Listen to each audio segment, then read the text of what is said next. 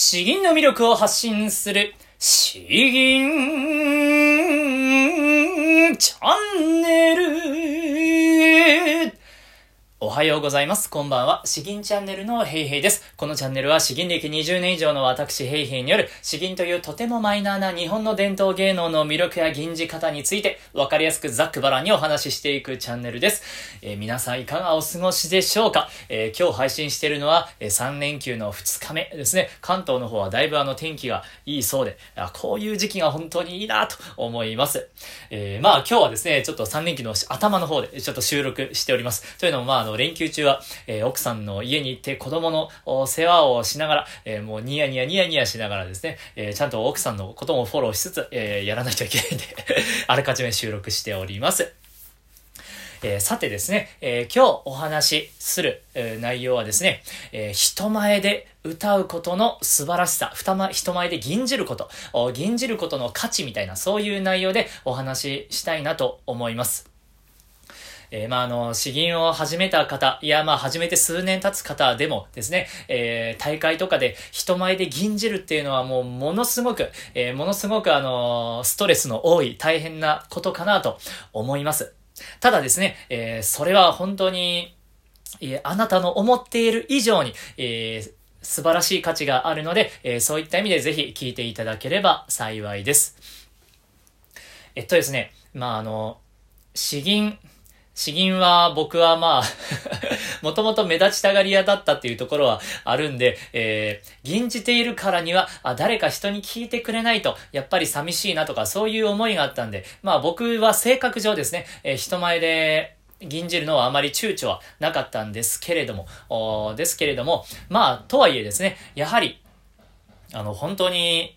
普段一人で、えー、まあ、田んぼの真ん中とかで練習するのとですね、えー、大勢の前でとか、先生の前でとか、審査員の前でとか、あそういったところで吟じるときはですね、もう気持ちが段違いになるんですね。えー、もう、心臓はバクンバクンするし、えー、なんか手は震えるし、足も震えるし、えー、手は気がついたらギューッと握りしめているし、えー、なんか首はいっぱい動くし、みたいですね。で、視点は定まらないとか、あもう、で、詩文は何だったっけな、えー、詩文はなんかもう覚えていないとか、音程がどんどん上がっていくとか、もう本当になんかいろんないろんな苦しいことがあるんですね。えー、まあ逆に伸び伸び吟じれたと思ったら、えー、タイムオーバーとか、あ本当いろんな苦しいというか 辛い思いを、えー、してきました。ただですね、えー、それでも、それでも、やはりあの、詩吟は、あ人の前で、人前で吟じることに、えー、も、吟じることにもしっかりと価値を置いてほしいなと思うわけです。まあ、あの、自分の人生の楽しみとして、自分自身が観客として、えー、楽しむということもあるんですけれども、え、やはりですね、うん、人前で吟じる、えー、ということはぜひちょっとやってもらいたいなと思っております。まあ僕の詩吟の先生からはですね、人前で吟じるっていうのは、あ自分の普段の練習よりも10倍の価値があるんだ、経験値が得られるんだということをおっしゃっていました。えー、まあ本当にそれほどにですね、どんなに失敗しようが、あ辛かろうがですね、人前で吟じたというこれだけでもう経験値がググググッと上がって急にどこかでレベルアップするみたいな、あそんな話になります。ただまあ10倍と言ってもですね、その、一人で練習しているのを、その、その10倍やったら、あ まあ、人前で一回練習、発表することに相当するかというと、そういうもんじゃないんですね。多分あの、質が、質が違うんですよ。えー、なんていうかな。まあ、あの、そういう緊張の場面でも吟じられる力強さあということもありますし、人前で見られている状態で吟じるということで、えー、なんていうか、第三者の目線を感じながら吟じれるというのかな。えー、吟じながらあ自分の銀がどういうふうに思われているのかなとか、あそんなことに思いを馳せることができるんです。これあの、一人で吟じていたら絶対に、えー到達できないというか、得ることのできないところなんですね。えー、そして、まあ、あの、緊張するということ自体が、あの、まあ、良くないっていうふうに思われがちなんですけれども、僕は考えは全然違っていてですね、えー何もダラダラと生きていたら、あこんな足が震えるような 心臓がバクンバクンするような、そんな緊張の舞台なんてこの大人になればなるほど多分出てこないと思うんですよね。えー、なので、えー、そういう舞台に上がれること自体が、あ自分自身が今まさに挑戦している証だから、あもう本当に価値がある。本当に人生において素晴らしい経験だなというふうに思うわけです。だから、あの、人前で吟じるっていうのはですね、かけがえのない、まあ、あの、うん、えー経験、経験というか、まあ、鍛えていく上でも欠かせないものがあるのかなと思っております。とりわけですね、まあ僕はあの、こういうふうに発信しているわけですけれども、なぜ発信しているかというと、やはり、えー、詩吟の魅力がより多くの人に伝わって欲しいんですよ。で、その魅力を伝えるっていうのは、あ詩吟がこういう風に素晴らしいんだよっていうのを、銀を通じて分かってもらいたいんですね。えーただそういう時に、えー、俺はこんなに銀じれるんだ、うぎゃーみたいな感じで 銀じて、銀じていたところでですね、やはりあの、人にはその、なかなか伝わらないと思うんですよね。えー、この銀はこういうところが素晴らしいんだよっていうのを伝えようとして銀じるんですよ。人から見られた時に、あ、ここがかっこいいなと思われるように銀じるんですよね。ややこしいですが、えー、なんかいわゆるメタ視点と言いますか、えー俯瞰すると言いますか、あそう、自分自身を俯瞰しながら銀じるっていう感じですね。えー、そうしていくことで、えー、何も知らない人から見た時の銀の素晴らしさってどういうものなんだろう。で、そういうふうに突き詰めていくとですね、えーやはり、より良い銀が作られていくと思うんですよ。話がどんどん今日それていってなんか申し訳ないんですけれども、えー、僕はあの、仲のいい大学の女友達の結婚式にですね、えー、詩吟をやってほしいって言われたんですよね。え、これが本当に初めての、うん、大事な場面での銀ずる初めてのところでですね、まあ、あの、めちゃくちゃ悩んだんです。本当に悩んだんですよね。えーまあ結婚式なんてもうものすごく重要な人生のイベントなのに、えー、そんなところで、まああの冠婚葬祭で詩吟というものがあるというのはまあありますけれども、それでも自分の銀なんかでですね、えー、そんな場所をに、なんか汚して、汚してしまわないだろうかとか考えたわけです。えー、なので、そういった時に、えもうあのどんな場面なのかをすごく想像したんですね。えー、まあみんなが盛り上がっている場面なのか、それともあの、しっかり聞こうとしている場面なのか。えー、まあやっぱりそうじゃないんですね。みんなざわざわいろんな人と話しながら、あ、それで余興として聞こうかなというところで、えー、ですよ。そういったところで、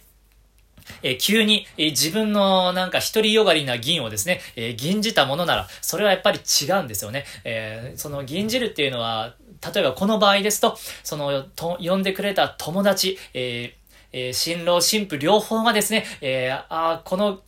この銀を銀じてもらってよかったなって、え、思えるように、え、思ってもらえるような銀をしないといけないなとか、あそんな風に思ったわけなんです。なので、え、この詩は、えどういうような内容の銀なのかっていうことも、まあ、できるだけわかりやすく、さらさらと話した上でですね、えそして、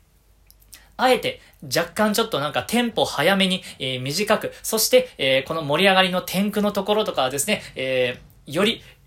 より盛り上げるような感じで、えー、とか、えー、説明で使った大事な言葉のところは、よりはっきりと伝わるように吟じるとかですね、そういういろんないろんなことを考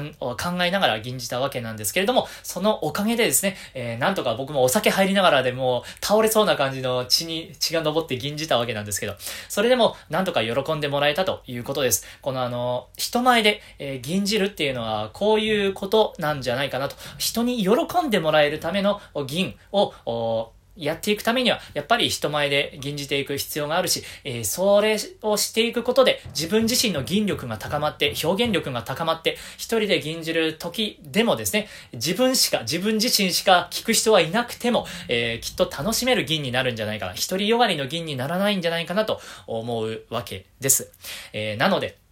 あの、大会とかで、その、人前で銀じるっていうのは、ものすごくあの、大変だと思うし、辛いと思うんですけれど、それ自体が本当に価値になるし、それで養われる、えー、この、超俯瞰する目線っていうものかな？人から見る目線というか、あそういうものが養われると、この詩吟人生において本当に貴重なあ経験値になっていくと思いますので、えー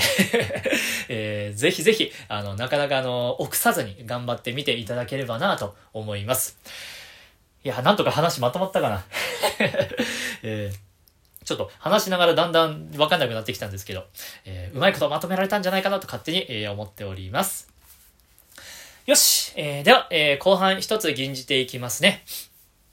うん。たまにはちょっと、えー、有名な、ああんまりこれ吟じてこなかったかもしれないですね。もうすごく美しい銀です。風境夜白、長慶ですね。えー、これ、僕もゴスペルの友達というか知り合いがですね、ピアノが恐ろしく上手くて、その場でアレンジできるようなもうプロの方なんですけれど、えー、そのプロの方に無茶ぶりをしてですね、えー、ピアノの自分が銀じるから、それに合わせてピアノを弾いてくれと言って、えー、ピアノと詩吟の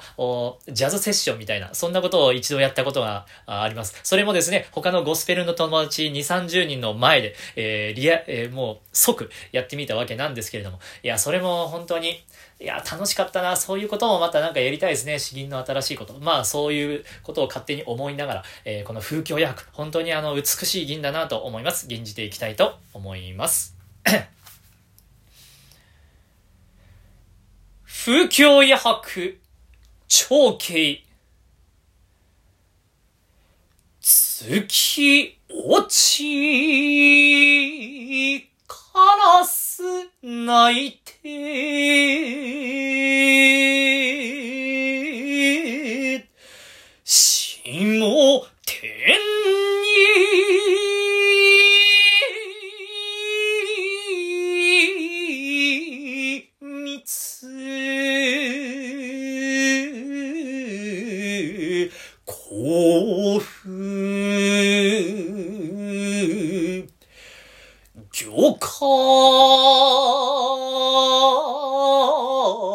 趣味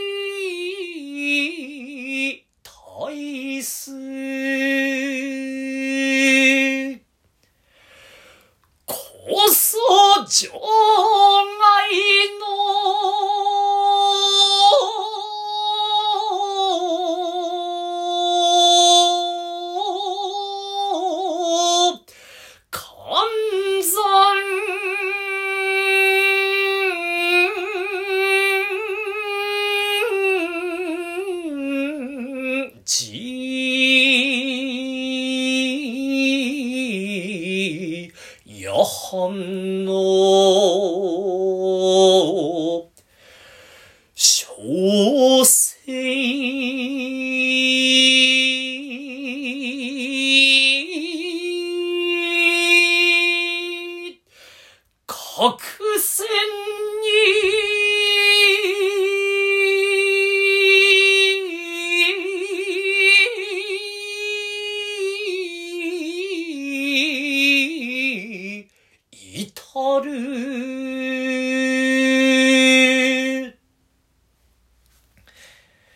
えー、いかがでしたでしょうか？うん。ちょっといつもより、だいぶあの、なんか、綺麗めにえー、吟じてみました。そうこそ場外の、これを一息でやらないといけないとか、えー、寒山、寒山寺ですね。寒山で、んで伸ばすの本当に辛いのと、えー、寒山の後に息、息継ぎすると、字が、字がすごいダサい感じになっちゃうんですよね。寒山、じーって、じーってやると、すごい格好悪いんで、ここはですね、無理をしてでも僕は一息で、えー、やろうとしてますね。そうそう。うん。あとは月落ちカラス泣いて下天に密。いや、本当になんかここの、え言葉、えー、そう、言葉だけでも、いや、なんか本当になんか美しいなと感じるわけなんです。いや、これがやっぱ、名、名句と言いますか、名詞と言いますか、あ素晴らしい詩なんだなと感じることですね。うん、やっぱ一度そう、中国も、いや、今の情勢は厳しいけれど、一度旅行行ってみたいな。こっそり行ってみました。あです。えー、では、今日はこんな感じですね。えー、引き続き、あの、感想、リクエスト、質問、えー、いただければとっても嬉しいです。詩吟の魅力を発信する詩銀チャンネルどうもありがとうございました。バイバイ